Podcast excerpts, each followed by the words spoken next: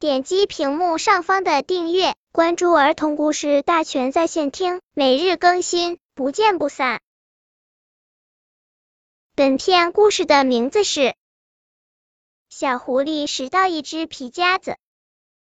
小狐狸拾到一只皮夹子，皮夹子里有好多钱。有了钱，小狐狸就变得神气起来。小狐狸叫大狗熊做它的保镖，大狗熊不肯。小狐狸给了大狗熊十元钱，大狗熊就肯了。于是，小狐狸挺着胸，在大街上大摇大摆的走着，大狗熊耷拉着脑袋，跟在小狐狸的屁股后面。过桥时，小狐狸要大灰狼给他让路，大灰狼不肯。大狗熊上前。朝着大灰狼扬了扬巴掌，大灰狼只得乖乖的给小狐狸让路了。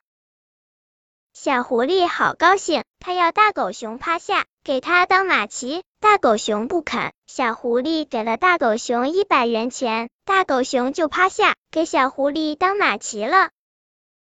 驾驾，小狐狸得意洋洋的吆喝着，大狗熊气喘吁吁的跑着。他们跑进了一个拳击场，那里袋鼠正在跟企鹅比拳击。小狐狸要跟大狗熊比，大狗熊摇着头说：“小狐狸打不过他的。”小狐狸给了大狗熊一千元钱，轻声说：“你得输给我。”大狗熊收了钱，点点头。小狐狸跟大狗熊登上了拳击台，比赛的锣声一响，咚咚。咚！小狐狸连出三拳，大狗熊连连后退，不敢还击。大狗熊臭拳，大狗熊垃圾，大狗熊滚下来！观众们吆喝起来，场子里一片嘘声。咚咚咚！小狐狸又朝着大狗熊的肚皮连击三拳，大狗熊满脸通红。突然，他一把拽住小狐狸的脖子，轻声说。等一会，我会把一千一百一十元钱都还给你。现在，现在你怎么了？小狐狸的声音开始发抖。